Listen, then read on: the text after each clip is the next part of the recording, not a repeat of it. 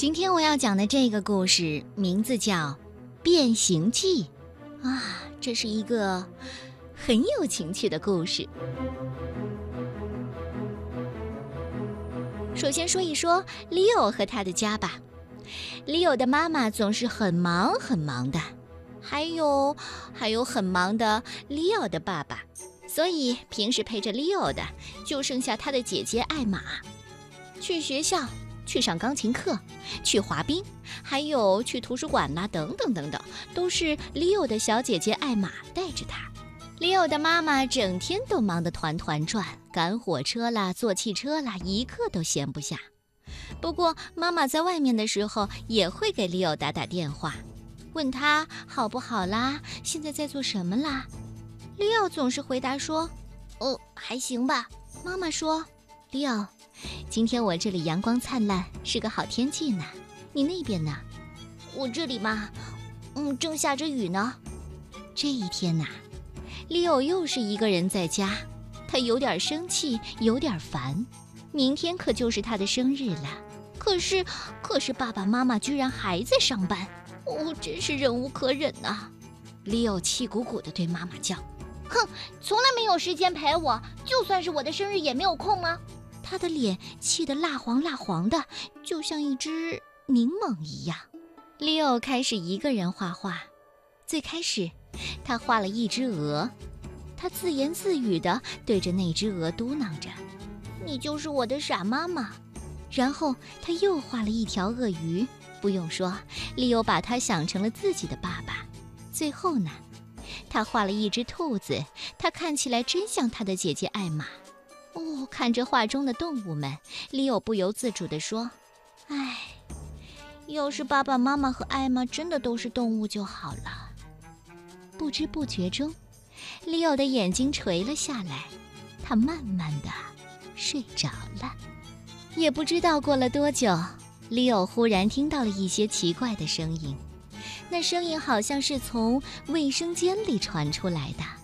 嗯，好像好像是鹅的叫声。Leo 好奇地从卫生间的缝隙里往里看，哇，一只白鹅正在浴缸里起劲儿地拍着翅膀呢。再看看旁边，一条鳄鱼正坐在马桶上，伸长了脖子照镜子。利欧简直不敢相信自己的眼睛，啊！难道那那那真的是爸爸和妈妈吗？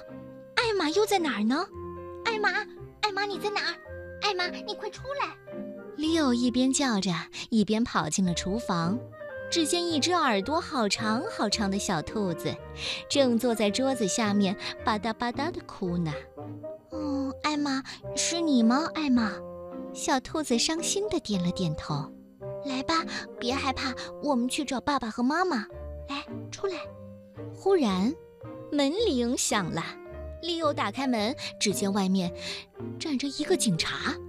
警察的声音闷闷的：“小朋友，你的爸爸妈妈呢？”“嗯，爸爸妈妈这会儿不在家。”说这话的时候啊，利欧的小脸红红的。他在想，这样算不算是说谎话呢？不过，警察根本就没有注意到。你的邻居说，他从窗户里看到有一只鳄鱼在你们家里。你知道吗？养鳄鱼需要许可证，所以我想进你家里去看一看。利欧点点头，领着警察进了家。可是，他觉得自己的心都快跳到嗓子眼儿了。艾玛坐在利奥的房间里一动也不动，警察还以为他是一只玩具小兔子呢。哦，你有一只这么可爱的兔子，它看起来就和真的兔子一样大。啊，谢天谢地，警察没有注意到藏在椅子下的鳄鱼爸爸和白鹅妈妈。唉，一切正常，我想你的邻居一定是看错了。随后，警察就离开了 Leo 的家。这会儿啊，大家都饿了。Leo 给所有人准备了食物，给艾玛的是萝卜，给妈妈的是甜玉米，给爸爸的当然是鸡肉了。Leo 把一块桌布铺到地上，宣布大家可以吃饭了。